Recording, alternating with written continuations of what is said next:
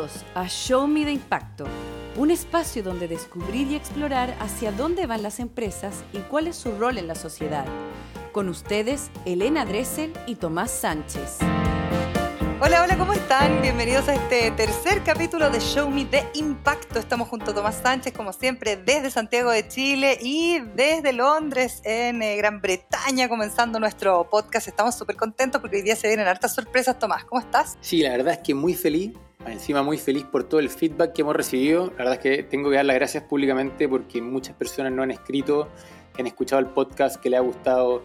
Desde que me reclamaron por el micrófono y me compré uno nuevo, ojalá se, se, se nota. Se nota, y, y, también nos comentaron las secciones, nos comentaron hasta la música de las cortinas.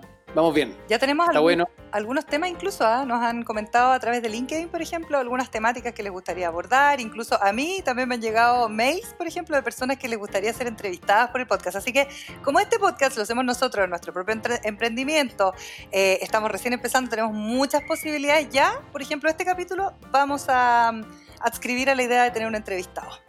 Exacto, y tenemos un entrevistado que está bien entretenido, tiene una, historia bien particular, podríamos decirlo, y es un app que comenzó en Chile, ya se está expandiendo por Latinoamérica, y la verdad es que la está rompiendo. Los tipos llevan un año en el mercado y, y, hoy día son de las que están peleando ahí el podio para ser de los mejores repartidores de comida en este continente. Oye, incluso hicieron levantamiento de capital, vieron efectivamente con quiénes querían relacionarse y con quiénes no, cuáles eran precisamente las dinámicas que querían seguir sosteniendo en el tiempo con su internacionalización, así que está súper interesante la conversación que tuvimos con Rodrigo Segal. Exactamente, pero bueno, como no siempre todo es tan bueno, algo huele mal. Oh. Y, y, en, esta, en la sección de, de, esta semana, la verdad es que no teníamos ganas de seguir hablando tanto de las Big Tech, de que la semana pasada tuvimos una conversa muy interesante.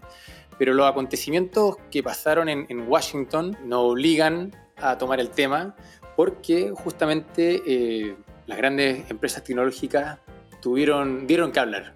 Oye, a mí me da la sensación de que esto las Big Tech, Tech perdón, va a ser una constante, así que no vamos a poder abandonarlas así como así. ¿eh?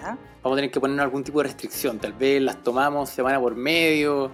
Nos, algo nos, bueno, ahí que nuestros auditores nos digan si es que nos estamos poniendo latero. Oye, hay también algunas otras eh, recomendaciones que vamos a estar haciendo. Tenemos libro y vamos a tener una sorpresa porque vamos a tener nuestro primer sorteo concurso, ¿qué me decís? Estamos muy agrandados, estamos demasiado agrandados. El cual, esto está creciendo rápido y si todo sale bien, todo, todos los capítulos vamos a estar sorteando un libro, cosa que generemos ahí una, una buena relación con la audiencia. Un libro muy bueno por lo demás. No, es, no viene tan de cerca la recomendación, viene muy, muy de cerca la recomendación. ¿Qué, ¿Lo decimos al tiro o lo decimos al final? No, miren, si es que ojalá les guste. Hasta el minuto tenemos buen feedback y tiene buenos reviews en las diferentes plataformas de venta de libros. Vamos a estar regalando Public Inc., el libro que publiqué el año pasado, que justamente su tema central es la evolución de la empresa y su rol en la sociedad. Entonces esperamos ahí poder seguir nutriendo este debate con todos ustedes. Oye, ¿se gana plata por publicar un libro, no? ¿Se gana dinero? No, la verdad es que no. No, es, es, es el amor al arte. La verdad es que ganan plata los libreros, ganan plata las editoriales y yo te diría que el autor es una compensación por las ganas y el tiempo invertido. Tal vez sería un Isabel Allende, claro, o sería un rockstar que te pagan el libro en Estados Unidos por adelantado, pero, pero no. Vamos con nuestra primera conversación. A esto le hemos denominado de una manera muy innovadora, algo suena bien.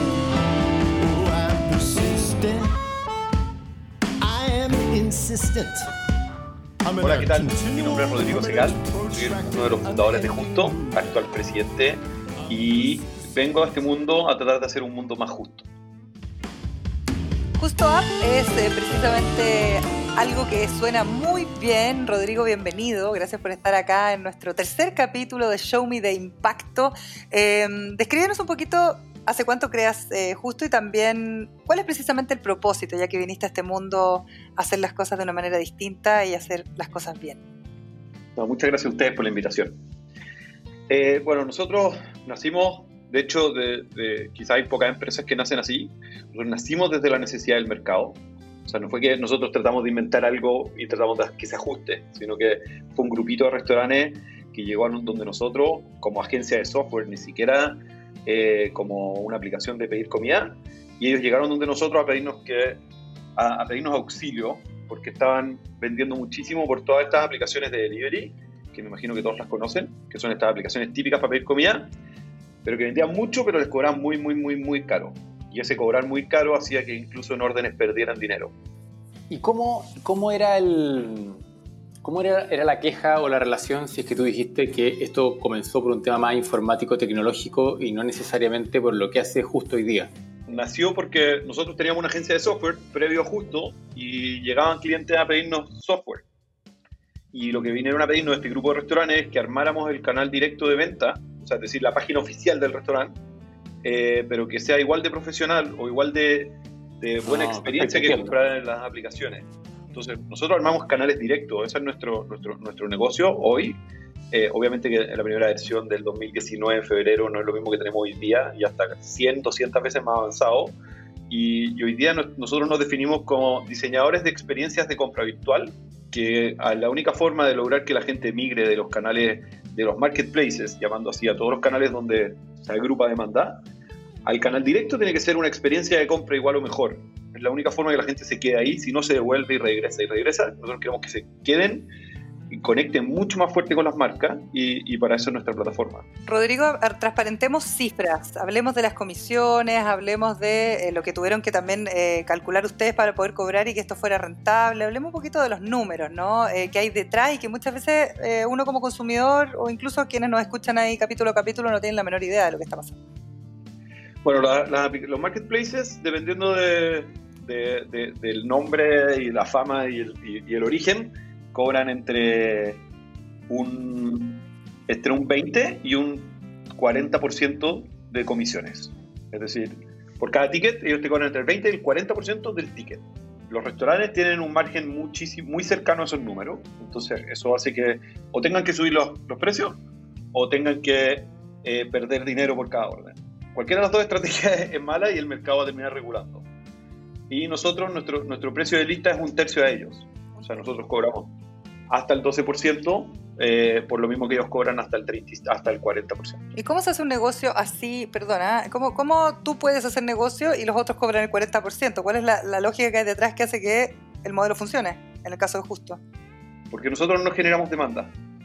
Esa, ese es uno de los gastos más importantes que tienen las aplicaciones, es lograr que los clientes compren. Y no sé si ustedes, me imagino que todos hemos comprado en esas aplicaciones, te regalan muchas cosas, desde delivery gratis, descuentos, promociones especiales, etcétera, descuentos con tu banco.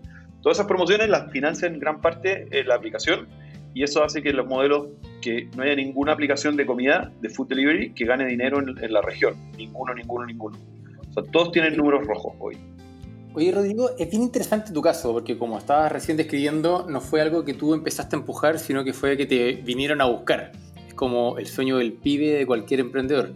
¿Cómo, ¿Cómo fue el descubrir eso y el evolucionar? Porque me imagino que el primer día te vinieron a decir, como tú bien describías, eh, hazme la página web para yo poder vender a través de una página web, pero hoy día se transformaron también en una, en una plataforma de venta online y, y me imagino que el trabajo en conjunto con todos tus clientes debe ser bien, bien interesante, ¿no? Sí, o sea, el, origen de hecho fue tal cual lo, tal, cual lo dijiste tú.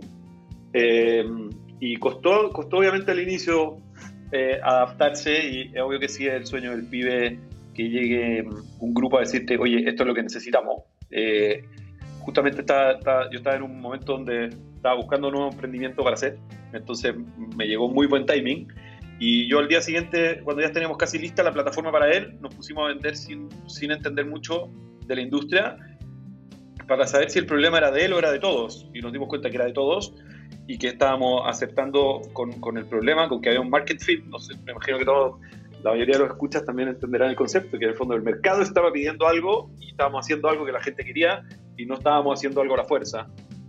Y eso hizo que no fuera tan bien.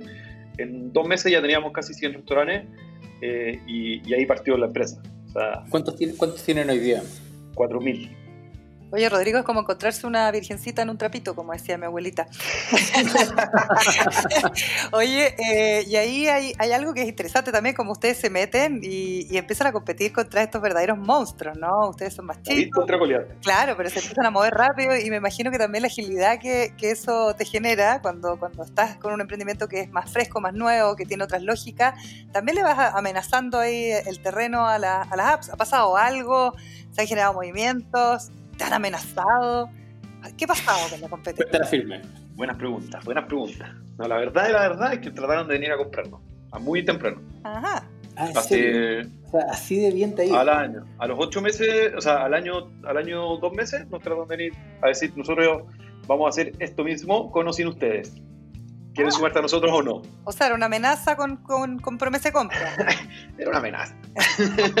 Pero encima ustedes tienen 4.000 compadres de su lado que me imagino que están ya bien fidelizados, han trabajado y, le han cobrado un tercio de lo que cobra la competencia. Entonces, me imagino que eso, esos 4.000 restaurantes hoy día tienen tatuado justo en la espalda. 100%. De hecho, la mitad de los restaurantes que han llegado ahora son referidos de otro. Ya como que el equipo de hunting o es el de búsqueda de restaurantes ya está cada vez más pequeño que en Chile, donde sí estamos trabajando muy fuerte son en los otros tres países que ya estamos operando. Que ahí es muy ¿Qué tres países están hoy día creciendo? cuéntanos, ¿cómo, cómo es ese desembarco? Eh, hoy día ya estamos operando en, en, México y en Perú hace tres meses.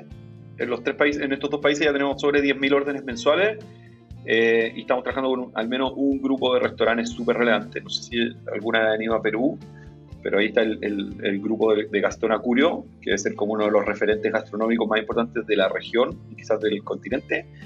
Él está trabajando con todos sus restaurantes con nosotros y, por otro lado en, México estamos trabajando con Krispy Kreme, que es esta marca de donuts que en Chile no se conoce mucho, pero tiene una referencia muy parecida a lo que sería la, marca de donuts más importante del país. Tiene 300 locales y tiene, es muy, muy, muy profunda la marca.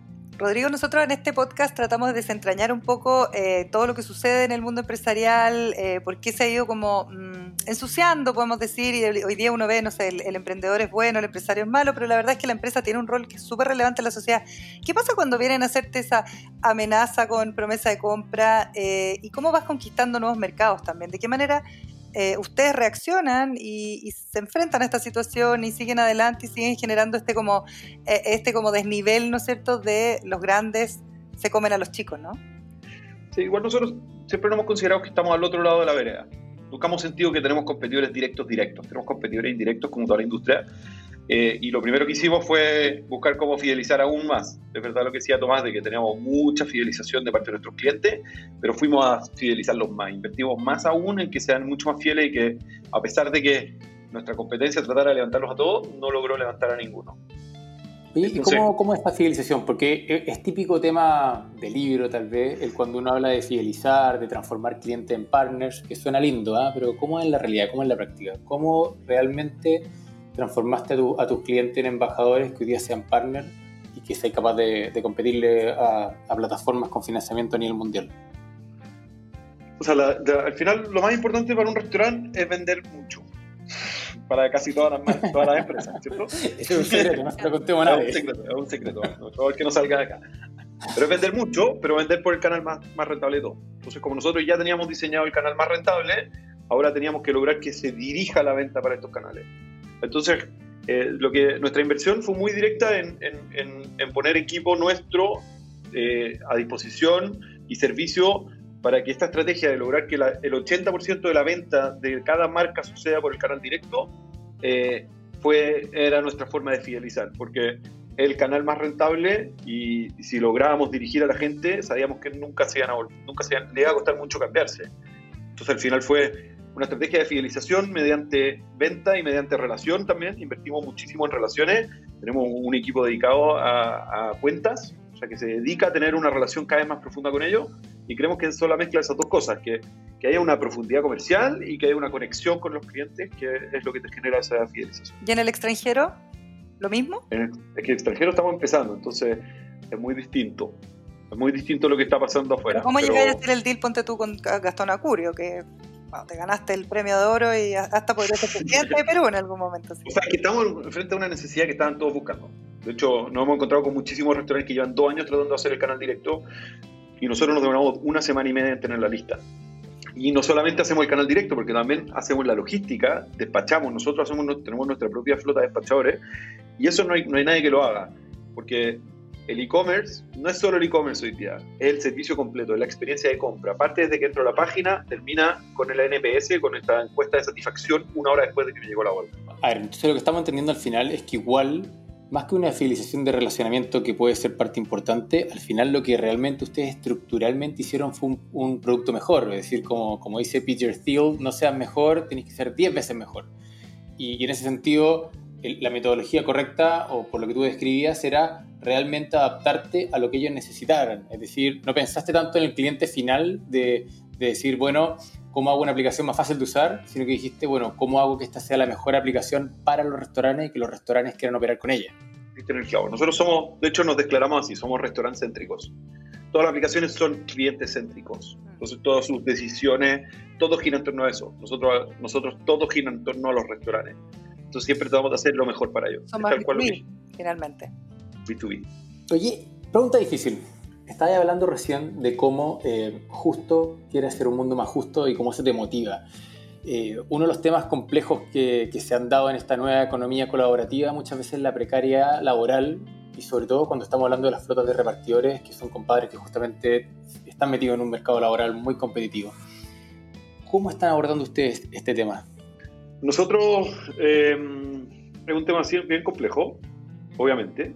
Eh, y nosotros hoy día, la forma que estamos abordando, estamos eh, entregando el mejor acuerdo que podamos tener con ellos y también estamos invirtiendo mucho en las relaciones con ellos. al final, una de las cosas que, ellos critican, eh, los despachadores, que critican del resto de las aplicaciones, es que no hay, no hay un muy buen trato. Eh, más que ser un cambio tan profundo, que un cambio que se debería hacer todos juntos, no solo nosotros, sino que es como un cambio de todas las empresas que hacen delivery deberían agruparse y hacer un cambio más profundo. Nosotros estamos invirtiendo mucho en, lograr una relación con ellos y, lo hemos visto desde el mismo lado de ellos que nos han dicho, me gusta justo porque hay un equipo atrás que está respondiendo muy amablemente y que está dedicado a nosotros y que trata de buscar cómo optimizar y que ganen más. Por otro lado, también nosotros, la, la gran diferencia entre nosotros y el resto es que a pesar de todo, como ellos cobran comisión muy alta a los restaurantes, nuestra competencia también le cobra una comisión a los repartidores. Nosotros... ¿En serio? El 25 al 40%, dependiendo de la marca. Y nosotros no les cobramos. El 100% de lo que tú pagas por despacho va directo al, despachador, más toda la propina, y tratamos de incentivar la propina y que, y que sean los ingresos, que es la razón principal de por qué, de, qué están trabajando. Rodrigo, yo voy a aprovechar porque estamos dimitificando un montón de cosas que me gusta. Por ejemplo, no sé, voy a decirlo así con, con, con todas sus letras, pero Corner Shop mantiene una vigilancia súper extrema sobre sus choppers saben lo que hablaron, eh, intervienen en las conversaciones, saben de qué manera se dirigen a su, al consumidor final, etcétera. ¿Qué pasa con el, tema de los repartidores y cómo se maneja eso en las aplicaciones o cómo se maneja justo?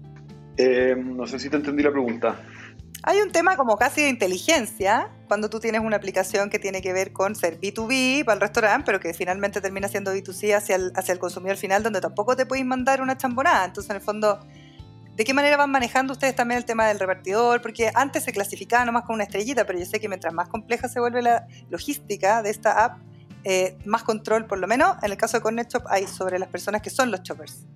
Sí, porque va a ser una compra de supermercado mucho más compleja que, que, lo que hacemos nosotros, que agarrar un paquete y llevarlo a otro lugar.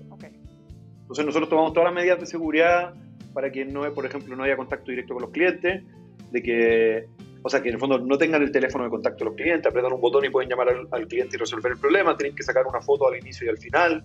Tratamos también, no queremos complejizar tanto el servicio eh, y hacemos todo lo básico para que funcione bien. No sé si me entiendes con, con ese punto. Perfecto, comprendido total. Nos quedan dos minutos, Tomás. Yo creo que hay que hablar del levantamiento de capital, ¿o no? Mira que sí, bueno. mientras tú no estabas, eso, o no? de hecho Rodrigo dijo que se habían hasta regodeado, que habían rechazado capital y que lo tenían como la caja chica. Una cosa impresionante, te pasaste. Quiero ser como tú, Rodrigo. Sí. bueno, igual todo parte, todo, todo el mundo de, de, esa ronda de levantamiento que hicimos partió cuando quedamos seleccionados en Y Combinator. Fuimos la segunda empresa en quedar seleccionada. Pasamos por ese programa que, que encontramos mentores que nos, nos, nos, han hecho muy bien a la empresa y nos, y nos guiaron por otro camino. Y saliendo... Para, los escuchas que no, no saben lo que es Y Combinator, Y Combinator no es la primera, sino que la creadora y por lejos la pionera aceleradora de startups en el mundo.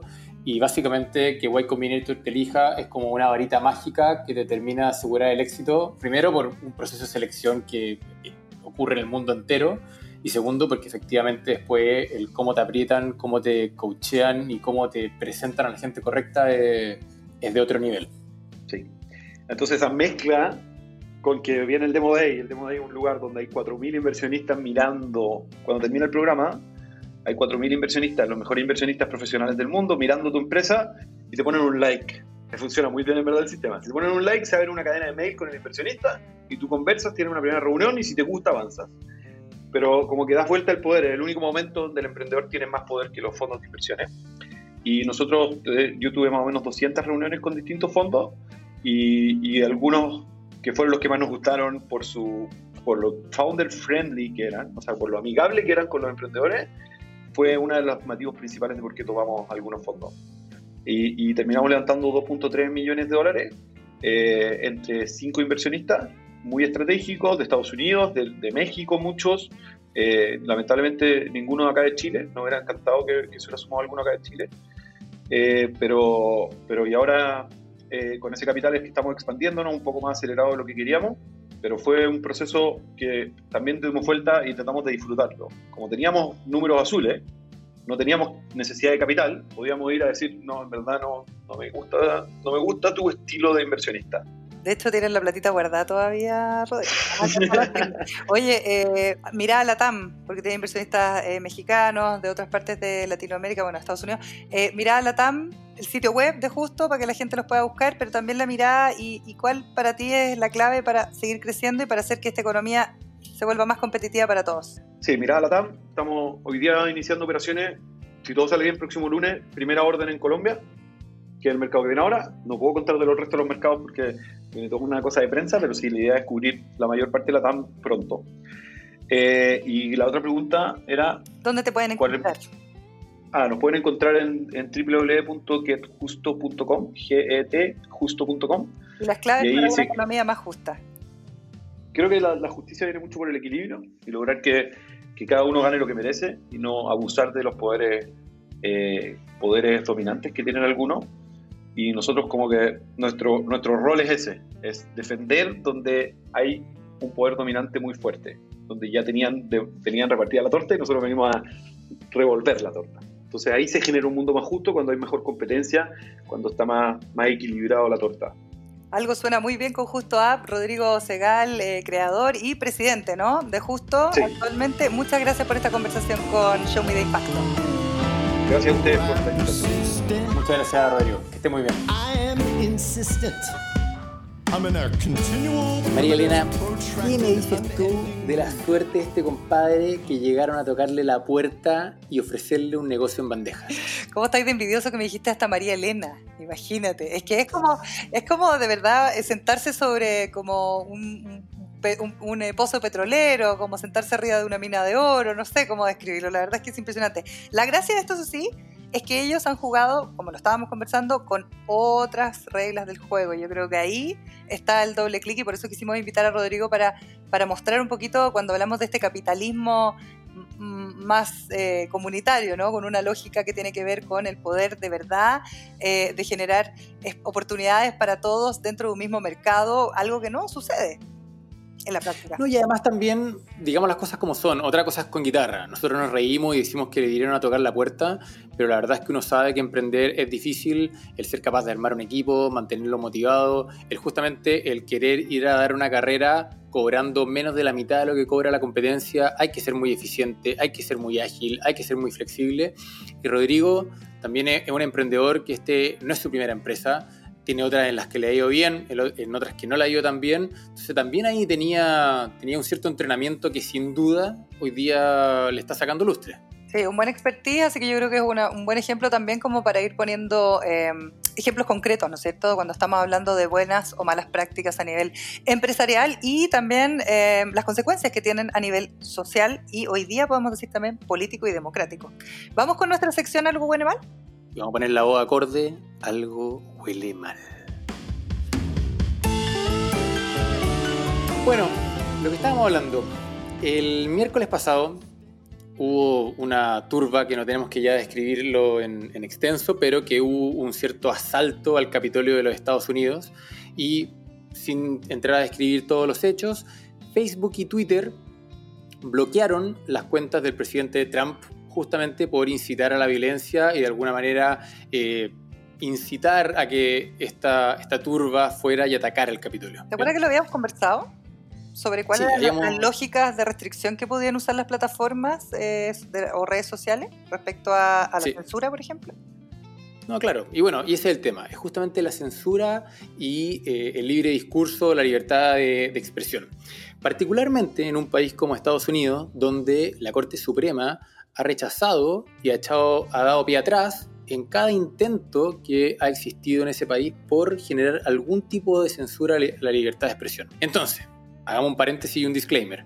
Acá, bajo ningún, en, en, ningún caso, estamos tratando de justificar lo que hizo Trump o sus dichos de incitar la violencia, el odio, el racismo, la insurgencia, nada de eso.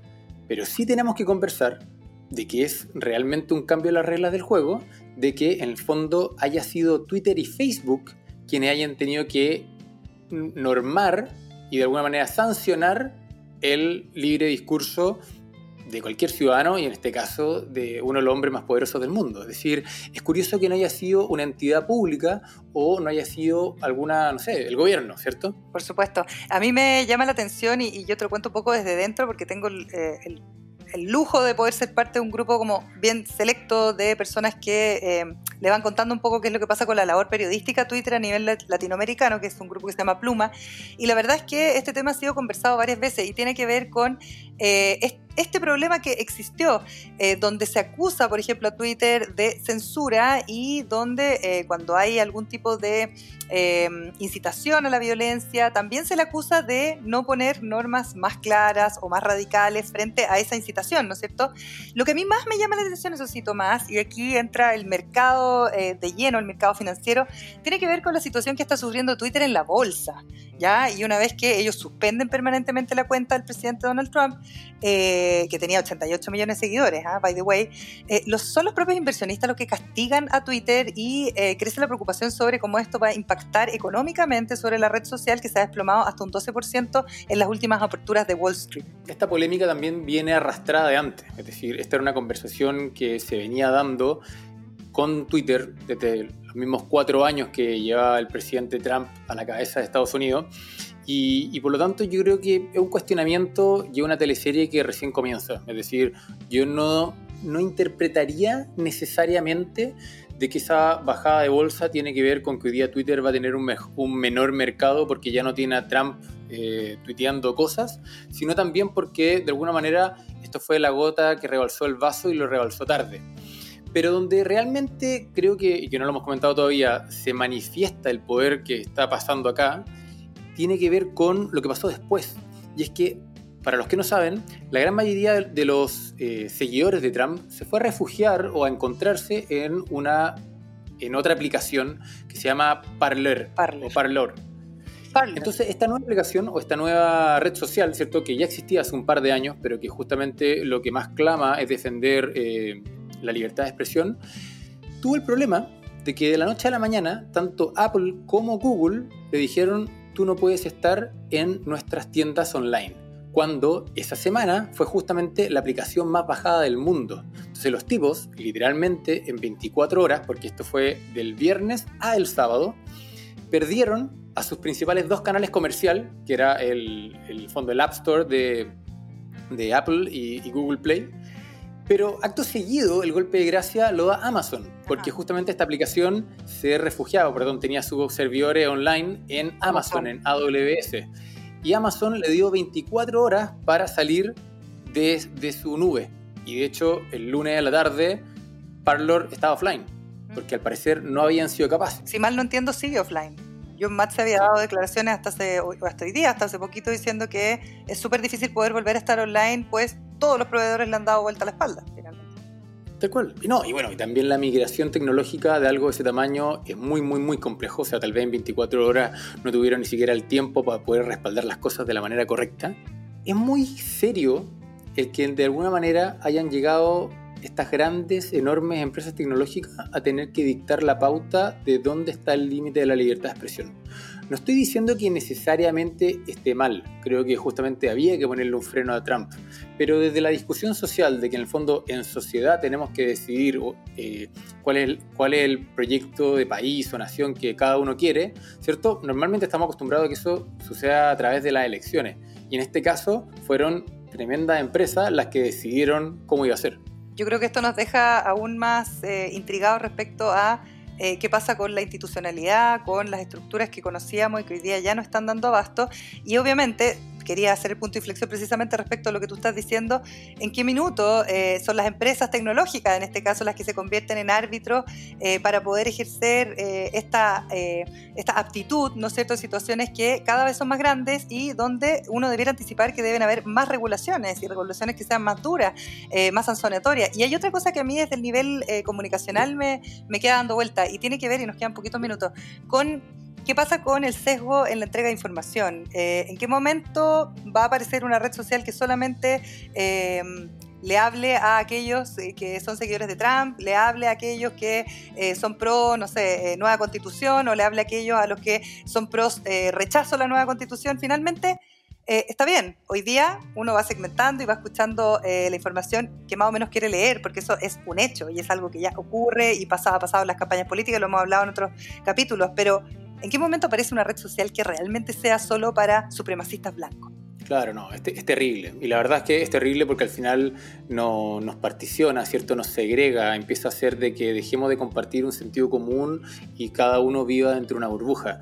Pero para ir cerrando el, argumento y el punto, creo que al final em, el desafío que tenemos, o el desafío que tenemos todos, es que justamente las cosas que muchas veces los políticos o el mundo público no alcanza a abordar a tiempo, las empresas lo terminan tomando. Porque también tomando el punto defensivo desde la empresa, las empresas necesitaban también responderle a sus stakeholders, necesitaban responderle tanto a su, audiencia, a sus clientes, a sus accionistas que le estaban demandando hacer algo en línea con sus principios. Y eso es un cambio en las reglas del juego y ahí es donde vamos a empezar a ver, creo, cada vez más este tire y afloje entre empresa y Estado y gobiernos para ver cómo vamos moldeando un montón de, asuntos públicos que antes pensábamos que eran solo de competencia estatal. Por eso nace Show Me de impacto también. Vamos con nuestra sección de recomendados. En nuestra sección de recomendados, tengo a la arena muerta de la risa. Pones música de Europe en tu mente para hacer la cosa. Ah, reconozco que tengo un, alma ochentera. Sí, total. Oye, voy a hablar del libro que tú tenías pensado, Elena, porque la verdad es que va en línea con lo que estábamos conversando con Rodrigo, ¿no? Así es, eh, es un libro que yo estoy leyendo y me ha ido sorprendiendo. ¿ah? Eh, es el último libro de Simon Sinek, El juego infinito. Es autor de varios bestsellers, Simon Sinek, eh, por ejemplo, Empieza por el porqué, o Los líderes comen al final, por ejemplo, que también es bien interesante respecto a la conversación que tuvimos en nuestro capítulo de hoy. Y él dice, no podemos escoger el juego, no podemos escoger las reglas, solo podemos escoger cómo las jugaremos. Y yo creo que eso tiene mucho que ver precisamente con lo que nos decía Rodrigo con Justo. Hay un capítulo que habla de la voluntad y los recursos, otro respecto a los equipos y la confianza que hay que tener. El desdibujamiento ético, que también tiene que ver con lo que estábamos hablando en Algo Huele Mal. Sí, no, muy interesante. La verdad es que uno cada día más se da cuenta en la vida de que muchas veces uno no controla todo y no puede hacer todas las elecciones pero sí puede eh, decidir cómo enfrentar eh, las situaciones o las cosas que te regala la vida y bueno, es muy importante el cómo. Mi recomendación es cortita. Voy a dejar acá en, las notas del, podcast un, artículo del New York Times que describe muy bien todos los hechos eh, sobre lo que estábamos recién describiendo con respecto a, a Trump y las censuras de las diferentes plataformas y Creo que está interesante y está bueno también que todo el mundo, más allá de lo que describimos, tenga claro los hechos, cosa que no, no haya malas interpretaciones. Y en Show Me de Impacto, Tomás Sánchez se ha puesto muy generoso, autor de Public Inc. Nos va a dar la posibilidad de regalar un libro cada semana a aquellos que compartan, eh, ojalá lo más posible y en todas las redes sociales donde estamos presentes, que es Twitter, Instagram, LinkedIn, eh, nuestro podcast. Este capítulo, por ejemplo, ustedes lo pueden compartir si se tiran una frase creativa o lo comparten con la mayor cantidad de personas que puedan están participando y tienen más posibilidades de ganarse uno de los libros Public Inc. Eh, escrito por Tomás Sánchez, donde se habla eh, intensamente respecto al rol que tienen las empresas en la sociedad.